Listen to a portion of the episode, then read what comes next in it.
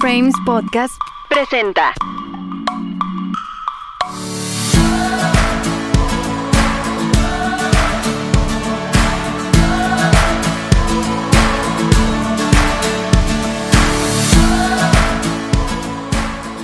Bienvenida y bienvenido a un día especial de Haz que suceda el podcast. Muchas gracias por estar una emisión más. Eh, es muy, muy, estoy muy, muy contenta porque ya es el cuarto episodio y agradezco mucho a Frames Producciones porque sin ellos no sería posible. Si buscan alguna contratación de audio, video, de llevar sus podcasts hasta a sus hogares de esta manera, con esta calidad, pues ya saben, síganlos en sus redes sociales y con gusto los van a atender y a llevar eh, sus producciones de la mejor, mejor calidad. Y pues, el día de hoy estoy muy contenta, está conmigo Gaby Galindo, la psicóloga y terapeuta, muy profesional, sobre todo en la parte de educación sexual. Y justamente el día de hoy vamos a platicar de ese tema de una que es de, suma importancia en, en estos días porque creo que hay mucha, mucha información al respecto, pero también hay mucha desinformación. Así que bienvenida Gaby, gracias por estar aquí en este tu espacio de Haz que suceda. Muchas gracias, Ro. Eh, estoy muy contenta por nuevamente coincidir y por dar, pues, información relevante para las personas, ¿no? Ojalá se unan con comentarios, se unan con preguntas, en algún momento poder secundar la sesión y porque es un tema tan amplio que no vamos a poder llegar a todos los puntos. Exactamente, así que pues gracias por la invitación para que igual ahí dejen dudas, comentarios y lo compartan también para quienes ocupen este, este tema de gran relevancia que es desde la niñez hasta que estamos muy, muy adultos. y pues sí, eh, en efecto es un placer porque ha estado conmigo también en otros lives que he hecho cuando estuvimos en pandemia, entonces ya, ya es aquí una consentida de haz que suceda y es un gusto siempre, siempre compartir y para todos ustedes y hoy estar en, en un día especial ya en video podcast. Así que nuevamente bienvenida Gaby, vamos a platicar con esta parte de las bases de una educación sexual. Eh, creo que en estos tiempos está siendo muy sonado. Hay más visibilidad, claro está, pero también creo que a veces el hecho de escuchar tanto nos da miedo, ¿no? Muchos casos, muchas situaciones difíciles que a veces preferimos hacer oídos sordos o a veces escuchar otras cosas que no son tan necesarias escuchar y lo que realmente es necesario creo que no se les da el espacio. ¿Cómo podríamos empezar con esta importancia que debe de tener el educarnos o, el conocer sobre nuestra sexualidad? El primer punto que yo consideraría de mayor importancia actualmente es la prevención.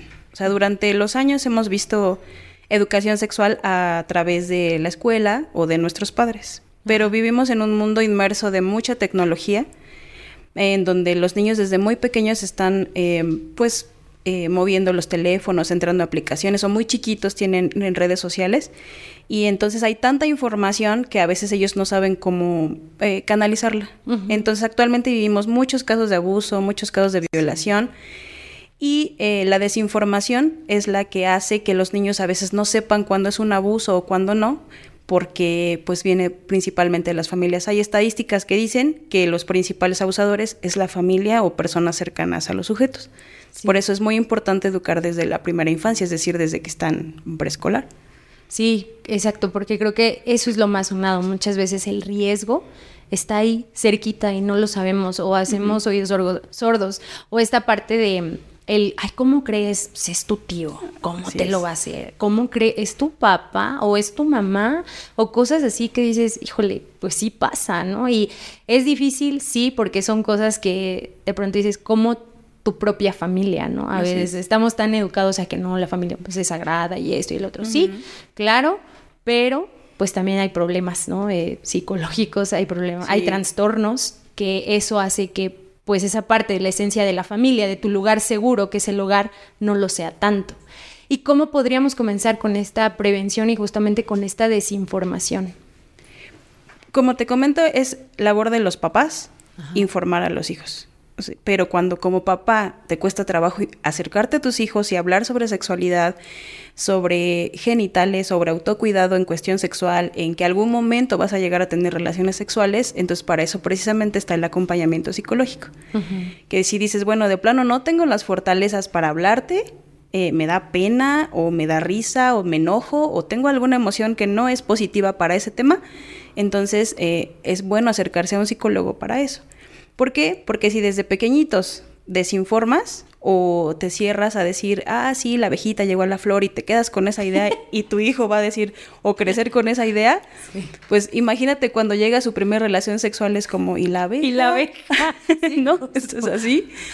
O, o, les, o les pones eh, nombres que regularmente eh, usamos para los miembros, ¿no? Entonces, en vez de decirle, hijo, tienes una vulva, hija, perdón, es este, ay, es una florecita. ¿no? Entonces, desde ahí empezamos con esa parte de que cómo informas a los niños sobre la realidad de las cosas, ¿no? Sí. ¿Y qué pasa? Entonces, cuando esos chiquitos están desinformados o tienen una vaga información, conforme van creciendo, esa madurez se va viendo afectada. Entonces aprenden con lo que escuchan, con lo que ven, con lo que creen. Y así, y así pasa, ¿no? Entonces, a mí me ha tocado alumnos de 18 años que tú dices, no, pues ya sabe, ¿no? Ya tiene relaciones sexuales. Y realmente es como, pues no, o sea, realmente, pues yo creo que así es. Creo que así pasa, o creo que, creo que así se usa, o no sé. Entonces dices, pues realmente no es como que estén muy bien muy informados. ajá. O muchas veces se distorsiona en esta cuestión, sobre todo en las primeras etapas, bueno, cuando son niños o, en, las en la adolescencia, pues el, el morbo, ¿no? Más que un, una educación en donde justamente estén entendiendo, comprendiendo, es más el morbo, el sí, ya viste y vete a la página 95 y ahí se les ve esos chicos. lejos de decir, bueno, sí, pero ¿qué pasa? ¿Por qué? Porque habrá niños que o niñas que justo en casa no están informados, en casa no están educados de esa manera y pues promueven esa parte, ¿no? O sea, de esa manera es como les da como la risa, el morbo, el jugueteo, en vez de hacerlo de una manera más consciente. ¿no? Sí, es la forma en que lo pueden externar. Ah, mediante el chiste. ¿no? ajá, entonces el hablar en doble sentido y todo, y, el pilín, jajaja, y cosas así, entonces viene esa parte. Entonces, si uno entra a un grupo, por ejemplo, de secundaria, y habla, o sea, simplemente toca eh, el nombre, ¿no? Por decir pene y todos, jajaja, en vez de tomarlo como algo normal, serio, ¿no? O sea, ajá pero es en, es en ese entonces cuando vemos que aquellos que les da más risa o les da más pena son los menos informados. sí, sí, pasa. Exacto, y, creo que ahí viene la parte de que papá y mamá no están capacitados tampoco para hablarlo, ¿no? Quizá de pronto es, pues yo también vengo de una educación de mi papá y mi mamá nunca me habló de eso, tampoco no me ha acercado a un profesional para poderlo abordar de una manera más madura y yo podérselo compartir a mis hijos de una manera madura para que lo puedan entender, ¿no? Y entonces también como adulto te tienes que hacer responsable de saber educarte sexualmente para poder comunicárselo a tus hijos. sí. ¿no? Sí, identificar esas áreas de oportunidad, dices, de plano sí me falta falla, porque cuando mientras están chiquitos dices, bueno, o sea, pues medio me los voy mareando. Ajá, sí. Pero ya cuando llegan a la adolescencia, o sea, ya es otra cosa. Sí, tienes que hablarle, creo que hoy en día, muchísimo más de manera literal. Porque si no se los dices tú, se lo dijo TikTok. ¿No? Y se lo dijo de una manera que no queremos. O Bad Bunny sus canciones. Justo también hoy en día peleándonos con eso, ¿no? Yo escucho a muchos papás sorprendidos y, muy este, asustados en esa cuestión o, a veces el encontrar en la literatura otra información, pero no se asustan de lo que le ponen en las canciones a los niños, ¿no? Claro. Ya no es un doble sentido, ya no es un... Eh, ¿cómo se dice? Como un, una, una, poesía, ya lo dicen muy, muy literal. Sí. Y entonces comienzan a tener otras concepciones sobre la sexualidad, sobre el sexo, sobre su cuerpo. Y ahí creo que entra una parte importante que a veces eso se normaliza y entonces entra el abuso, entran las violaciones, el famoso grooming, de eso, ¿de qué me puedes platicar? ¿Cómo lo eh, detectamos y cómo lo prevenimos? Sí, yo creo que todo empieza desde la infancia, o sea, el, cómo comunicas a los niños, tanto como padres como escuela también es una, un apoyo muy fuerte, porque muchas veces lo que no dices como papá, en la escuela también lo, lo van llevando, ¿no? Pero ya cuando llegamos a la adolescencia viene un conflicto importante, o sea, la identidad. ¿Qué quiero? ¿Quién soy? ¿Qué me gusta? ¿Qué no me gusta? Y entonces, eh, si hay carencias importantes o si hay necesidades, eh, en, el aspecto psicológico voy más a ese punto, entonces puedo caer en, redes muy fácilmente, ¿no? En, en embaucarme fácilmente con alguien que, que, a lo mejor solo me promete mm, cosas bonitas, pero no me demuestra que me quiere cosas por el estilo. Entonces, desde que estamos pequeñitos, es importante eh, cómo es tu cuerpo, cómo lo cuidas, cómo lo atiendes. Em, incluso cómo lo aseas, por ejemplo, ¿no? Para que cuando llegues a la adolescencia, entonces aceptes tu cuerpo como es, o sea, ahí viene la autoestima sexual. Casi nadie habla de la autoestima sexual, es como, bueno, eso que pero cuando llegas a ese punto en donde a ellos les cuesta tanto aceptarse como adolescentes, o sea, crecen y empiezan a que ya no me gusta mi bigote, ya me están saliendo barritos y cosas así, pero es importante que ellos acepten eh, lo que son, o sea, que se amen como son, sin seguir esos estereotipos, ¿no?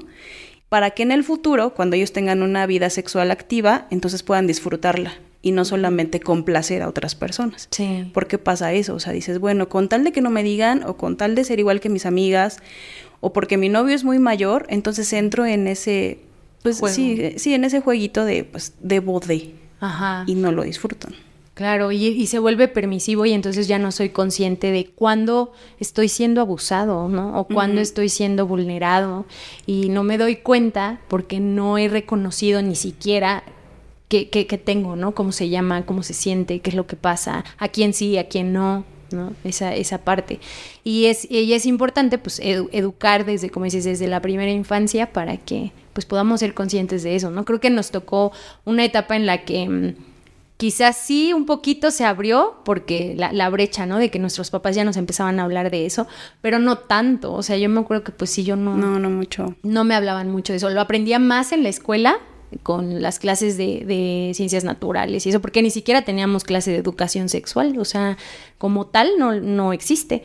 Entonces, siempre, o gracias a las conferencias, o gracias de pronto a las revistas que llegábamos a comprar, ¿no? De adolescentes y te enterabas de ahí, pero de ahí en fuera no, no había más información. Y hoy en día, la desinformación, hoy creo que hay exceso de información, pero mal orientada, mal, bajada, eh, mal traducida, y entonces ya me pierdo ahí, ya no sé, pues, qué me está diciendo quién, a quién creerle.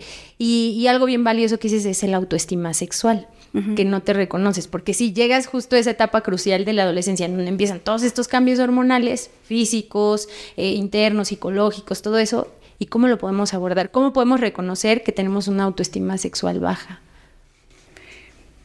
Cuando no te aceptas como eres, o sea, cuando quisieras ser otra cosa, otra persona, casi casi está en otro planeta, pero no, no aceptas lo que tú eres. Entonces, cuando empiezan esas represiones de es que no soy muy bonita o muy guapo o no alcanzas ese estereotipo que se espera o que crees que esperan de ti, entonces empiezas a pues a sentirte menospreciado o poca cosa. Eh, en, en este punto vivimos en en un momento importante para la identidad sexual de los chicos. O sea, ¿cuántos chicos deciden eh, hablar y decir soy homosexual, soy bisexual o la preferencia que ellos tengan y los papás no saben cómo abordarlo? Entonces, si, si, desde, si desde que tú estás pequeñito y le dices, si me sales embarazada, entonces te vas de la casa, ¿no? O si me sales con que con que eres del otro bando, entonces te vas de la casa, entonces desde ese momento ya empiezas a frenar esa parte. Entonces, ¿cómo te vas a querer tú si, si, si rechazan tu propia identidad. ¿no? O sea, porque la sexualidad no abarca solamente cuestiones em, de coito, de, de, sexo como tal, sino también tus preferencias, tus gustos, em, con quién te identificas más, ¿no? Con quién prefieres tener relaciones sexuales, ¿no? Realmente qué te excita o qué no. Entonces son este tipo de, de aspectos que, que conllevan un, un, rubro muy grande y que si desde pequeñitos es como no los acepto, o sea, hay papás que a mí se me han acercado y es, ¿cómo puedo ayudar a mi hijo? Porque desde chiquito tiene esa inclinación a niño o a niña, cuando es el, el, género opuesto. Y es muy valioso eso, a que digan, no quiero que sea eh, del género opuesto y entonces le limito esa parte. O me asusto y, le digo que no, me hago como el que no te escuché, ¿no? Y es buscar justo la ayuda, ¿no? y, dices algo muy importante, porque es esa transición, o sea, yo recuerdo y a lo mejor podrán identificar quienes pues, ya pasaron esa etapa, pues justo en el desarrollo, ¿no? En la adolescencia, donde vas perdiendo esa niñez y te estás convirtiendo en ese adultito, ese jovencito, ¿no? Y estás perdiendo intereses que tenías, a lo mejor ya no te gusta jugar muñecas, ya no te gusta jugar eh, a las correteadas y empiezas desde ahí, ¿no? Y luego los cambios de, de, tu cuerpo, la voz, o sea, los niños de pronto, pues eh, que se les salen los gallitos y empiezan las burlas, o las niñas que empiezan con un desarrollo más rápido. Eh, O más lento. O más lento. Y de pronto es como, yo me voy a quedar, o sea, yo, a mí no me van a crecer, las boobies. Ah, digo, comparto eso porque me llegó a pasar, o sea, yo sí iba en tercero secundaria, yo así de, o sea, muy tristemente, y empiezan esas comparaciones, porque te das cuenta que de pronto los niños se empiezan a fijar en eso, ¿no? Ya no se fijan en tus sentimientos. Vivimos engañadas todos. Sí. Empiezan a ver otras miradas y entonces te empiezas a adjudicar ese valor a través de eso. ¿Y por qué? Pues porque no hay autoestima sexual. ¿No? No entiendes que hay procesos, no entiendes que, pues eso no lo es todo, ¿no? O sea, que desde, desde ahí te tienes que poner el chip de, pues lo de afuera, pues en algún momento se va a acabar y sí, cuídalo, pero hay otras cosas importantes, ¿no? Sí, y creo que actualmente a veces esos son los mensajes de la publicidad, la mercadotecnia, la música, todo eso, que lo que vale es tu cuerpo, si tienes o no tienes. Ah, cómo te mueves, ¿no? ¿Cómo te ves? Ajá. Y entonces entras en ese conflicto de, pues si tengo, puedo demostrarlo, pues entonces valgo. Ándale. Y ese no es el punto. Sí, y sexualizamos. Ahí entra un poquito, a lo mejor me gustaría decir algo que creo que luchamos contra eso, de pronto la controversia de la lucha contra la mujer y todo eso, nosotras mismas sexualizamos nuestro cuerpo. ¿Estás de acuerdo con eso que acabas de decir? Sí, exactamente. O, desde que chiquititas también les enseñas, ¿no? Ya te debes de vestir coqueta y la bolsita. O sea, muy pequeñitas, hablo dos años, sí, tres años. Sí. Ya con minifalda, con top y cosas así. Entonces, si hacemos una buena orientación, a lo mejor no hablemos, ya son educación, a lo mejor ya son temas eh, como de más aspectos, pero si una buena orientación puede incluso hacer que tu hijo o tu familiar o quien tú tenga una vida sexual plena en el futuro. Y, o sea, el hecho de que yo me esté acostando con uno con otro, o, como hombre también, no quiere decir que soy el buenísimo en la cama, ¿no? Estoy, estoy más bien probablemente llenando una carencia que tengo. Mm. Entonces hay una cuestión más eh, interna mía, ¿no? Claro. Y obviamente cuando alguien eh, mm, ha caído en una cuestión de abuso sexual y todo eso, obviamente le cuesta más reintegrarse a una, a una cuestión de índole íntima. Entonces, eh, tanto hay personas que después de un abuso eh, se, se, hipersexualizan, es decir, buscan tener muchas relaciones sexuales, porque hay un conflicto importante, como aquellas que definitivamente se, se, inhiben. Ajá. Entonces sí es como muy importante. Bueno, eh, el punto creo que más relevante ahorita que, podemos hacerlo, pues es la prevención tanto para niños como para adolescentes. Adolescentes, sí. Y, y cuáles podrían ser esas sugerencias para poder empezar a construir un autoconocimiento, una autoestima, eh, un, autocuidado sexual en, desde que somos chiquitos hasta pues llevarlo, ¿no? Ya hacerlo un hábito. Principalmente hablar con naturalidad. Entonces, si empiezas con que, hijo, tenemos que hablar porque ya tienes bigote, ¿no? Es como, entonces, inmediatamente le vas a decir, mm, lo, lo privas y va a decir, no. Pero cuando haya la oportunidad o ellos pregunten, o sea, cuando te digan, ah, ¿qué es un condón femenino? Y tú, ¿por qué preguntas eso? O sea, no, jamás. ¿Ya estás teniendo sexo? no. Preguntas, ¿Para qué quieres saber? Ajá. Entonces, pues contestarlo con naturalidad, ¿no? Ajá, Incluso cuando son pequeños, porque ellos escuchan. E ellos, ellos escuchan muchas cosas y pues si tú no les das esa buena orientación desde ahí ya no. Entonces va a haber momentos en que los chicos se presten para la información, va a haber momentos en que ellos busquen la información y va a haber otros en que solamente habla con naturalidad, ¿no? Okay. Y, sin risa, sin pena, eso es como muy importante, ¿no? Y siempre esa parte del respeto de tu cuerpo, o sea, pero también como papá eres un ejemplo. Entonces, pues si yo me cuido, eh, si tú ves que, que, nos cuidamos, o sea, por mucho que yo le diga, hijo, no tengas relaciones sexuales, pero yo salgo constantemente con mis mil novios, entonces es una contradicción, ¿no? necesito ser el ejemplo. Claro, finalmente siempre los papás. Y también importante, pues, que tú conoces a tus hijos, ¿no? Entonces, em, tú sabes cuando hay esos cambios de humor, esos cambios eh, de, de, hábitos o de repente ya hay cosas que no cuadran con lo que hacía, entonces siempre es un foco rojo poner atención en esos aspectos y es cuando acercarte más. Sí, claro. Y, y si de plano dices, no, me cuesta, pues acercarte hacia las otras personas, ¿no? Entonces, si notamos que nuestro hijo adolescente pues es como que no acepta el barrito que tiene, pues ayudarle a lo mejor en que va a desaparecer, no se va a quedar eternamente tu barro, mira, quiérelo, admítelo, este, lo tienes ahí y va a desaparecer en estos días y ya. Pero eh, sí, a veces los papás, eh, me, me, duele mucho aceptarlo, pero son quienes quienes frenan esa parte, ¿no? Entonces... O quienes más a veces llenan de inseguridad, ¿no? Ay, tienes ese barro, tápate, no te ves mal. O, o cuando hemos hablado de, masturbación, o sea, y, y, que yo preguntaba, ¿qué te decían a ti? cuando estabas chiquito, ¿no? Que te van a salir pelos en la mano, que chamaco cochino, que eso no se hace. Y entonces desde ahí ellos así como, en realidad es malo, o sea, y cuando están pequeños ellos no saben qué es bueno, qué es malo. Ajá, y lo, y lo normalizan o llegan con ese temor, ¿no? De, de una autoexploración, de un autodescubrimiento, o sea, sí es como... Ajá, o te costará trabajo que otras personas te toquen, o sea, porque dirás... Mm, no, te van a salir pelos en la mano. Exactamente. Sí. se distorsiona, se empieza a distorsionar todo. Oye, empezamos a generar inseguridades. Sí, claro. Que van hasta el último punto que, que, comentabas que vamos a abordar, ¿no? Que es la parte de la cuestión de pareja. Y, bueno, y de, desde esta parte la infancia, la adolescencia, eh, encontramos esta eh, identidad, ¿no? Esta autoestima. ¿Cómo, la, ¿Cómo podemos construir nuestra, nuestra identidad? O sea, el saber que cómo me, me identifico yo, cómo puedo empezar a obtener ciertos recursos, o cuál sería, cuáles serían más bien los recursos que me permiten generar una identidad.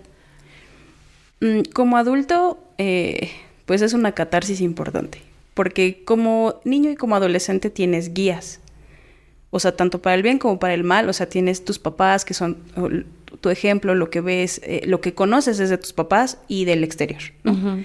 Pero ya como adulto, o sea, ya que tienes una vida sexual activa, entonces pues tú ya sabes que sí, que no. Eh, que te gusta o que no te gusta, o de plano, si hago esto para complacer a otros o es algo que yo quiero o que yo necesito. Entonces, el poder aceptar lo que tú eres y lo que tú tienes es el primer paso, ¿no? O sea, realmente a lo mejor tengo una pareja de mil años, pero pues hasta ahora nunca me ha complacido en, en cuestión sexual, ¿no? Entonces comunicarlo es importante, o sea, poder decir, sabes qué, pues no me está gustando y las cosas no son así. Y también aceptar el paso del tiempo, eso es otra cosa, porque la, la, relación va madurando. Cuando tienes una pareja estable hablando de, entonces obviamente va a ir un, comienzo en donde, por ejemplo, la actividad sexual es muy frecuente, a cuando ya llevas 10, 15 años de casado, entonces va, va a cambiar. Y vivimos ya esa, ya bueno, entrando otro tema, a las etapas del matrimonio, ¿no? de sin hijos, con hijos, otra vez sin hijos y cosas así. Entonces todo eso es un proceso. Pero eh, cuando tú ya sabes, cuando tú ya te aceptas, cuando tú ya dices, ¿no? Eh, ah, pues sí, con mi lonjita me queda bien esta tanguita, pues ya entonces dices, bueno, sí, esa parte de... Pero sí aceptarte es, eh, yo creo que el proceso más difícil. O sea, decir, Sí, exacto, porque es eso, cómo llego a esa parte de aceptarme y decir, bueno, no importa si tengo eh, la lonjita, si tengo las estrías, si tengo a lo mejor, o a lo mejor no, como hombre no estoy tan marcado y yo, así como decías, ¿no? Hace ratito la publicidad, o sea, todo lo que no los, nos venden o las cuestiones de las películas, o incluso eso también que es un, es un riesgo, ¿no? La, la misma pornografía, o sea, cuánta tontería no te venden, cuánta irrealidad hay ahí que si desde niño o adolescente lo empiezan a ver, o sea, qué expectativas se hacen que cuando llegan pues se sienten frustrados, ¿no? En ese sentido. Entonces, justo es esa parte de, mm, pues, ¿cómo genero esa aceptación? ¿Cómo empiezo a, aceptarme tal cual soy? Sí, plasmarte también en la realidad. O sea, esa parte de, ¿no? A mí cuando en clase eh, hablamos de pornografía y, ¿ha visto usted pornografía, profe? Pues sí, no la vean, es muy malo. ¿No? Realmente no se acerca a la realidad ni para la mujer ni para el hombre. Ni para el hombre. ¿no? Entonces somos de cuerpos imperfectos, de estaturas imperfectas, eh, las, las boobies redondas perfectas que ves no son reales, eso no existe en la realidad, ¿no? Entonces sobre eso, ¿no? Y, y, también la pareja implica mm, mucha seguridad, aunque no deberíamos de basarnos en eso, o sea, la seguridad que te da la pareja es una parte pero, que tú tengas toda la seguridad, o sea, que digas, pues sí me acepto con mis estrías, eh, con mi lonjita o con mi barrito de la adolescencia que me quedó toda la vida, que era mi trauma. Pero ya, o sea, empezando por eso. Aceptarlo. Primero, exacto, es como depositar mi confianza, mi seguridad en mí, pero también eso es, eso está bien. Ahorita eso que dijiste de que también es que te den esa seguridad tu pareja, hombre o mujer ¿Cómo lo, ¿Cómo lo abordas? Porque hoy en día creo que los tiempos también han sido cambiantes, de, o sea, de 360 grados de decir, ay, no, es que toda mi seguridad está en mí, a mí no me importa lo que él piense o lo que ella piense. Claro que te importa. ¿Cómo lidias con eso? Sí, hay, personas que te dan más seguridad que, que otra. Pero aquí regreso al punto de la masturbación. O sea, también cuando tú sabes comunicar lo que te gusta y lo que no te gusta, entonces, independientemente de la pareja que tengas, tú puedes ser capaz de comunicar qué te satisface y qué no. Pero si desde pequeños les dices lo de los pelos en la mano, entonces siempre voy a tener miedo de tocarme, entonces empiezas a privar esa parte. Pero conocer tu cuerpo, o sea, saber qué sí me gusta, qué no me gusta, qué de plano me va a dar pena, eh, ¿no? Entonces, y que tu pareja también entre en esta parte que, que, a ti te da confianza, es muy importante. O sea, decir, a mí me gusta con la luz apagada. Y tu pareja, ok, no hay problema, ¿no? Pero este dice, ah, ¿por qué? Yo la quiero prendida. Entonces empieza a ir en contra de esto. Entonces ya esa es como decisión muy importante tuya. Por eso regreso a la parte de la infancia, o sea, si, si tú desde, desde chiquito eh, tienes esa, esas limitantes en donde mi mamá me dijo que si me tocaba iba a ser muy malo, eh, entonces eh, regresan esos flashbacks. cuando estás en el momento y dices, no, es malo, espera. Ajá. Lo la etiqueta. Y creo que ahí viene algo importante, que por ejemplo, cómo se lidia con eso, porque pues yo creo que, bueno, hay muchas personas que aún lo, lo, meten mucho con la religión, ¿no? O sea, mucho del, del, susto o de la precaución es no, no, porque eso no lo permite Dios o la religión. Digo, con todo respeto lo, lo externo, eh, respetando cualquier religión, cualquier creencia, pero sí ha sido parte de uno de los tabúes importantes de, de no vivir una sexualidad, de no tener una sexualidad plena, de no tener una educación sexual, porque son tabúes que no porque te castigan, ¿no? No porque es pecado, no porque eso no es honrar al de arriba o a lo que creemos.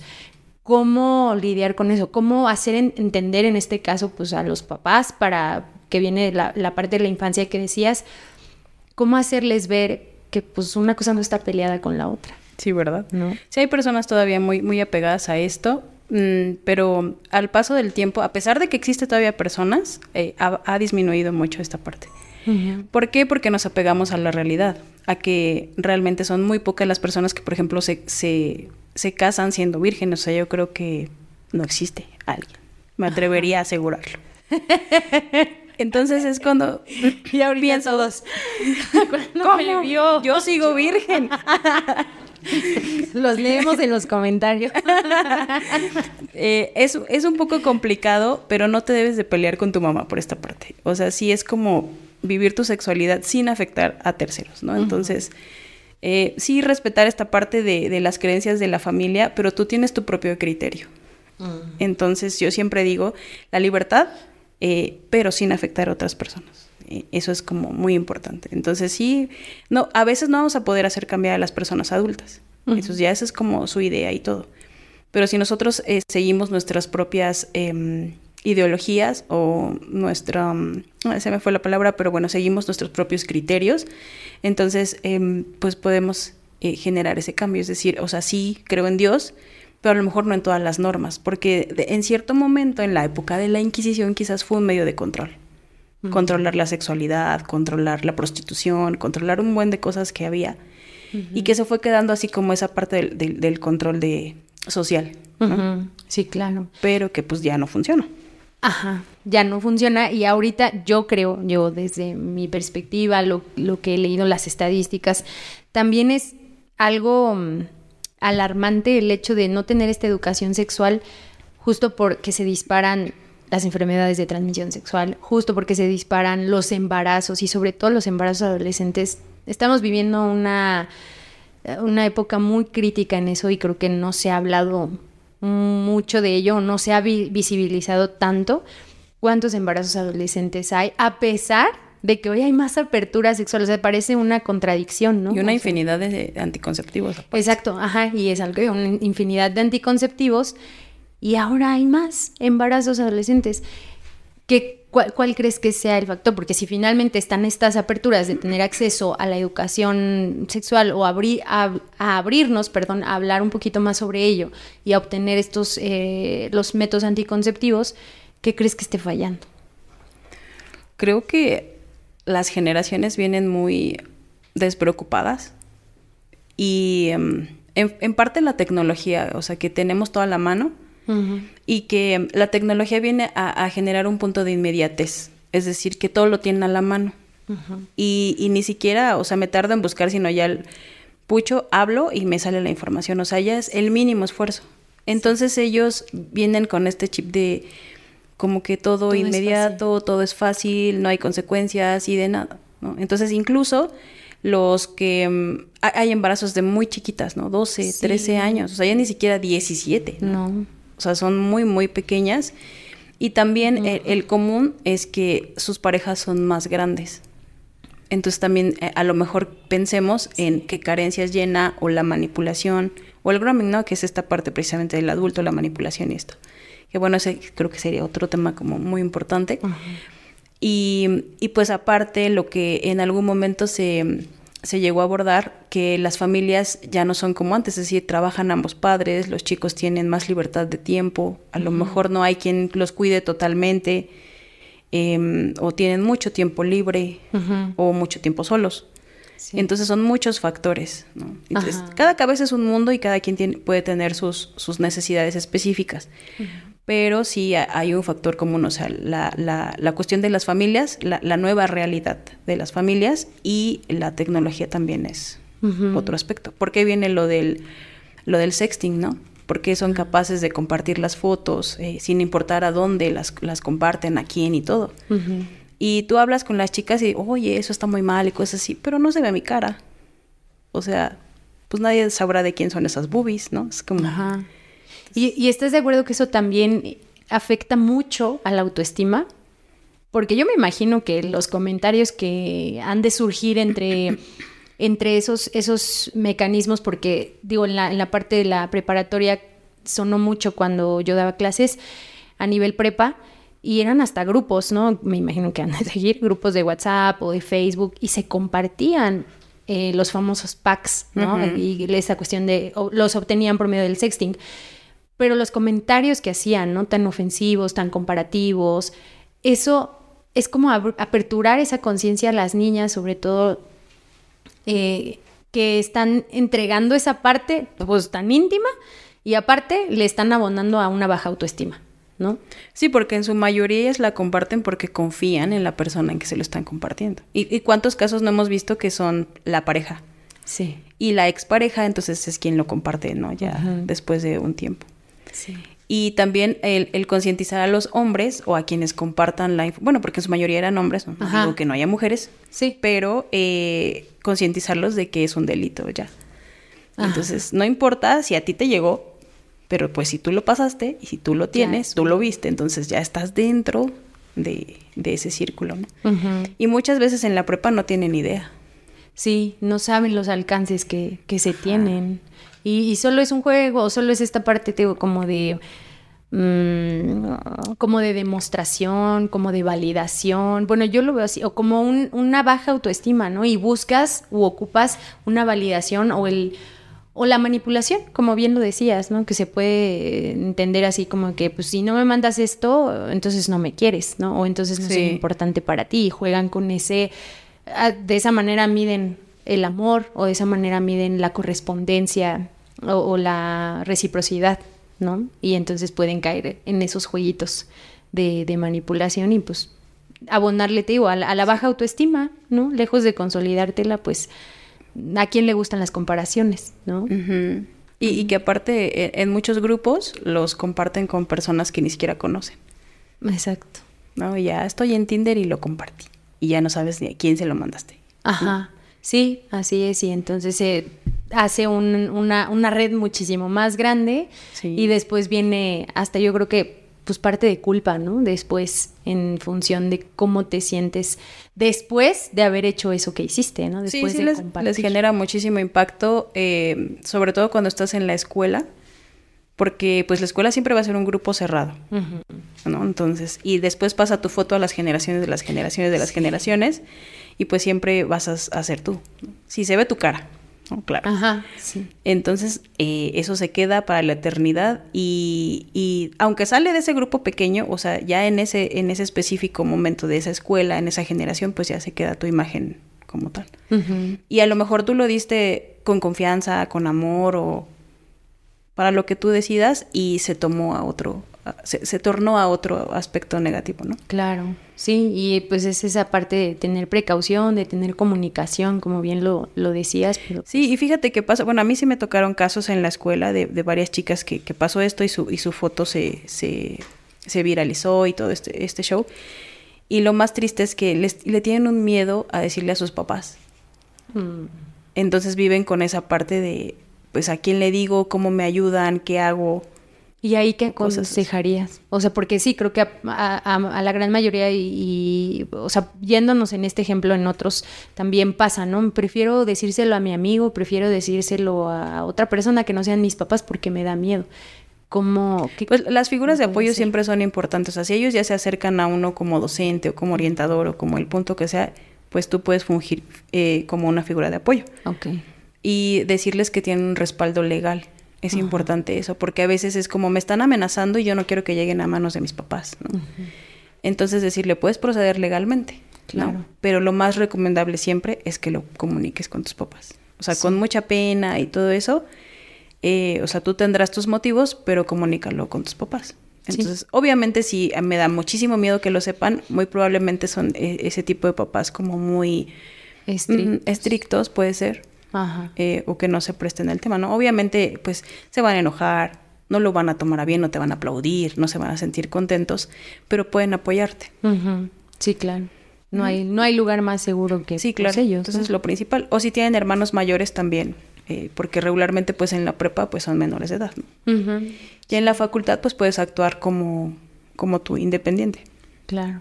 Pero mientras seas menor de edad, buscar figuras de apoyo figuras de apoyo. Que no sea la amiga del, o sea, no, que sea alguien. Como dices, el docente, el orientador, el psicólogo de la escuela, el tutor, o sea, alguien que pueda. Un familiar al que le tengas mucha confianza. Ajá. Ok, ajá, la tía, el primo, pero pues que realmente sea confiable, ¿no? Así es. Sí, yo creo que, pues como dices, todo, todo es la base en la parte de la infancia. Todo esto se va desarrollando en esta, en la educación, pero pues desde que somos niños, de que estamos pequeños, de cómo lo hacemos y cómo empezar a tomar decisiones más conscientes, porque finalmente, bueno, ok, ya acepto que no vengo de una educación sexual pues tan positiva o tan enriquecedora, me ha costado trabajo, he empezado a buscar ayuda, ¿no? Creo que ya ahí te cuando eres adulto ya te responsabilizas justamente pues de ti completamente y de saber cuáles son esas áreas de oportunidad o cuáles son esas ausencias de educación que te hicieron falta, porque llegamos a este punto de que ya soy adulto y ya puedo empezar a vivir una vida sexual, ¿no? A lo mejor ya no es, porque hasta incluso en las, en las primeras, bueno, la primera relación sexual, ¿no? O sea, cómo la vives o cómo es esa parte de experiencia que solo es a veces por curiosidad, ¿no? Porque a veces y no sé, ¿no? Pero pues recordar esa, esa vez y dices, mm, órale. o por tu prueba de amor. O la prueba de amor. O sea, y a veces creo que no es otra cosa más que, pues sí, obvio, pues eres inexperto, no sabes, si no estás educado, si no si no conoces, pues obvio que no. Y, todos sueñan con esa, o bueno, soñamos, con toda esa parte. Soñé. Soñé. no pues de, lo, de lo que las novelas, lo que Disney, o lo que sea, nos lo ¿no? El príncipe azul y las rosas en la cama y las velas y todo, y a veces no pasa. Sí. Y, y no es concentrarte más en eso, yo creo que es en el, justo como decías en un inicio, como te conoces, como sabes una tienes una educación sexual, pues es más allá de eso, pero ya eso ya lo comprendes tú siendo adulto, pero cuando estás en esa adolescencia o en esa primera etapa de descubrimiento sexual, pues cómo le haces para que te caiga el 20 de que no es el momento, o sea, no es ahorita, no quieras correr. ¿Cómo? Yo sé que es difícil, ¿no? Porque pues es bien fácil decirte, no lo hagas. Y pues te gana la curiosidad, ¿no? O sea, por esa... ¿O cuáles crees que sean los factores para que alguien eh, a esa edad pues sienta esa premura de querer. E, es muy difícil porque entran procesos mentales importantes. O sea, conforme vas creciendo vas madurando. Y así como un niño pequeño no tiene conciencia de a lo mejor las distancias, la altura, de los peligros, eh, un bebé de dos años se echa a correr y pues dices, no sabe a dónde va a llegar, ¿no? Lo mismo pasa con los adolescentes. Hay procesos mentales que, que implican que todavía no hay madurez suficiente para tomar decisiones y son muy impulsivos. Entonces, eh, como sabes que en cualquier momento van a poder hacerlo, pues lo mejor es que estén orientados a decirle, mira, no estoy de acuerdo en que tengas relaciones sexuales a esta edad, y- pero cualquier cosa yo te voy a apoyar. O sea, es como, o sea, sea lo que sea, eh, eh, el papá, o bueno, los padres, es, es esa parte importante que tú los vas a, a orientar. Co- ¿Consideras que sería valioso que los papás pudieran compartirlo así como desde mi experiencia? O sea, poder Sí, claro.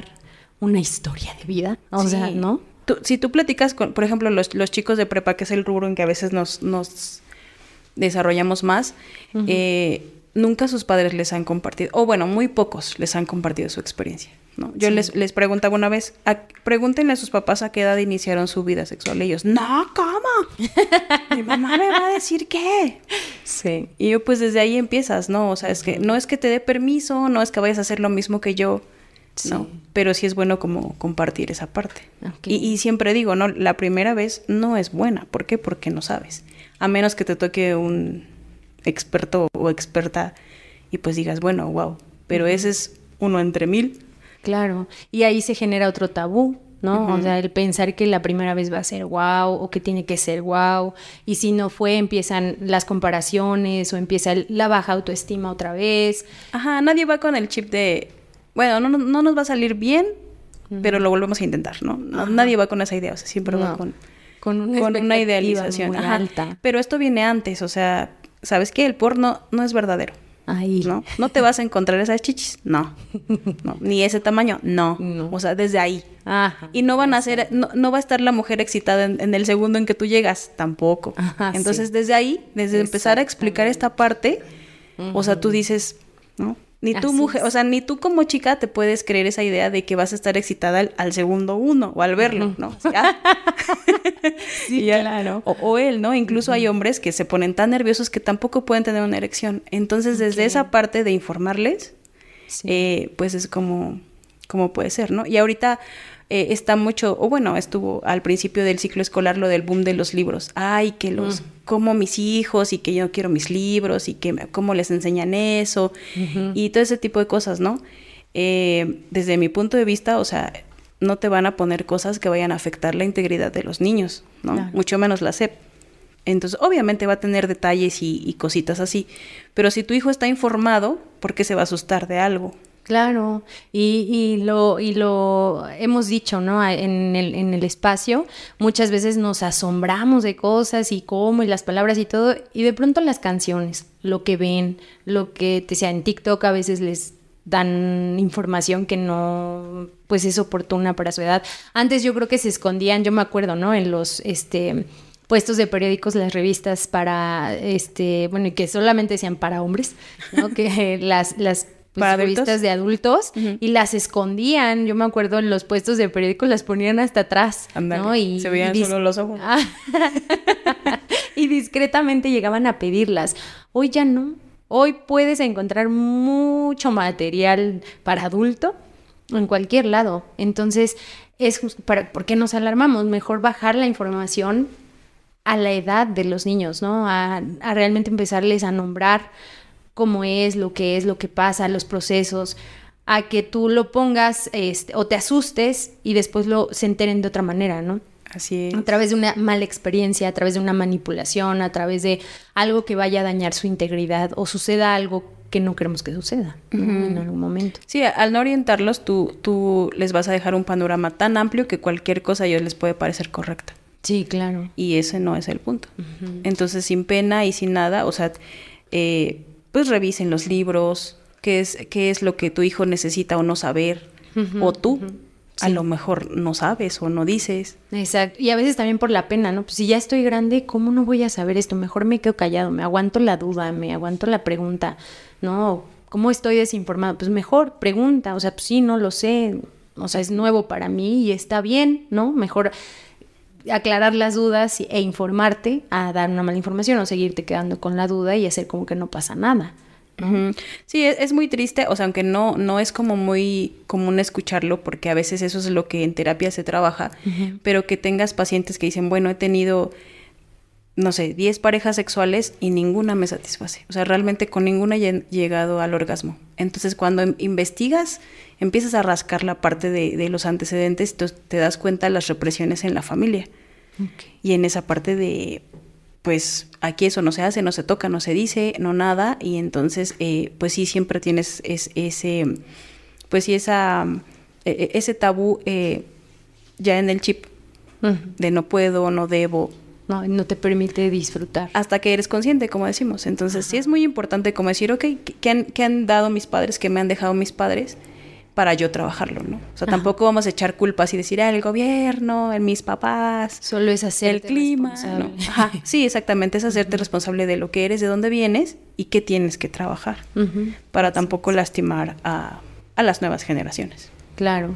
Sí, y finalmente esto me lleva como a, la parte de acercarnos al cierre en esta cuestión de cuando ya somos adultos, cómo podemos continuar educándonos sexualmente, viviendo una sexualidad pues sana, sobre todo saludable, pero también una sexualidad consciente y que, y que justo eso, que nos quitemos de tabúes, que nos quitemos de porque pues eres mamá o porque ya te separaste o porque eres divorciado o porque... Mm, a lo mejor no quieres una relación estable o no una pareja, o sea, ¿cómo podemos ser conscientes para seguir con esta educación sexual pero con esa responsabilidad justamente de no tomarla a la ligera porque también finalmente ya eres un adulto. Entonces, ¿cómo lo trabajas? O, también lo que decías en el matrimonio, ¿no? ¿Cómo eh, te mantienes viva la llama de la pasión y ese tipo de cosas que realmente a veces ya no se quieren tocar porque ah, eh, el tema como tal, o bueno, también ellos, pero el tema como tal, por eso, ¿no? Porque, ay, no, ya estamos, ya estamos casados o ya lo tengo seguro, la tengo segura, ya para qué me esfuerzo, me esmero, ¿no?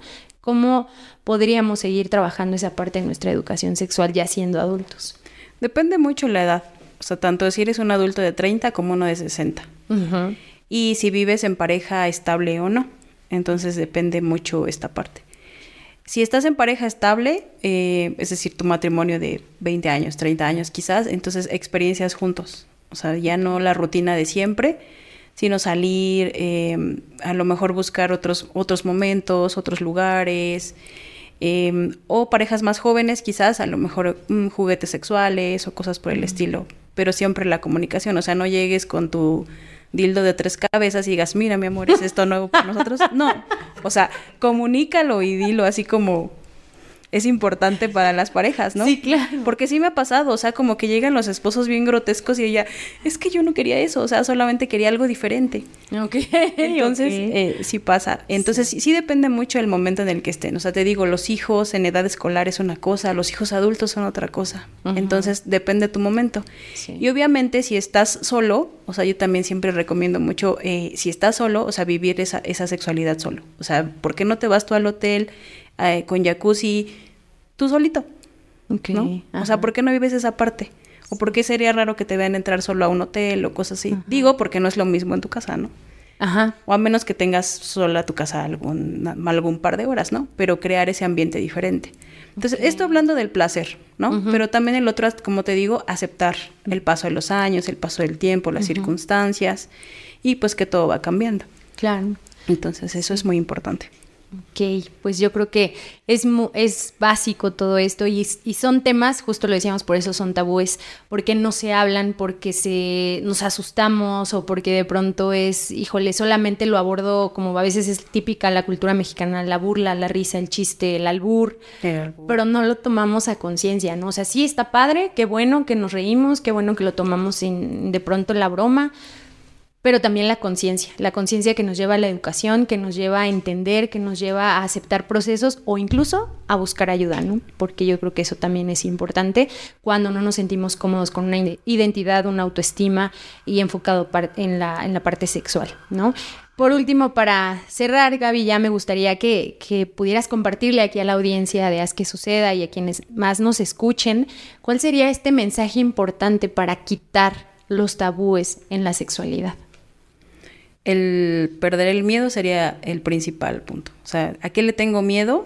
Eh, eso que me cuesta trabajo comunicar tiene algo que ver conmigo, a lo mejor con mi experiencia. Ok. Eso, entonces decirlo, bueno, si me cuesta trabajo hablarlo con mis hijos, algo está pasando en mí o, tengo algún recuerdillo ahí que está afectando esta parte de la comunicación. Y a todos nos pasa, o sea, no quiere decir que esté mal, sino que todos tenemos una historia distinta. Y mm, eh, va, muy enfocado el punto, o sea, el, tema principal a, la prevención del abuso sexual infantil y por eso la comunicación sexual a temprana edad. Em, si desde ahí abordamos muchas cosas, entonces podemos tener buenos resultados a futuro.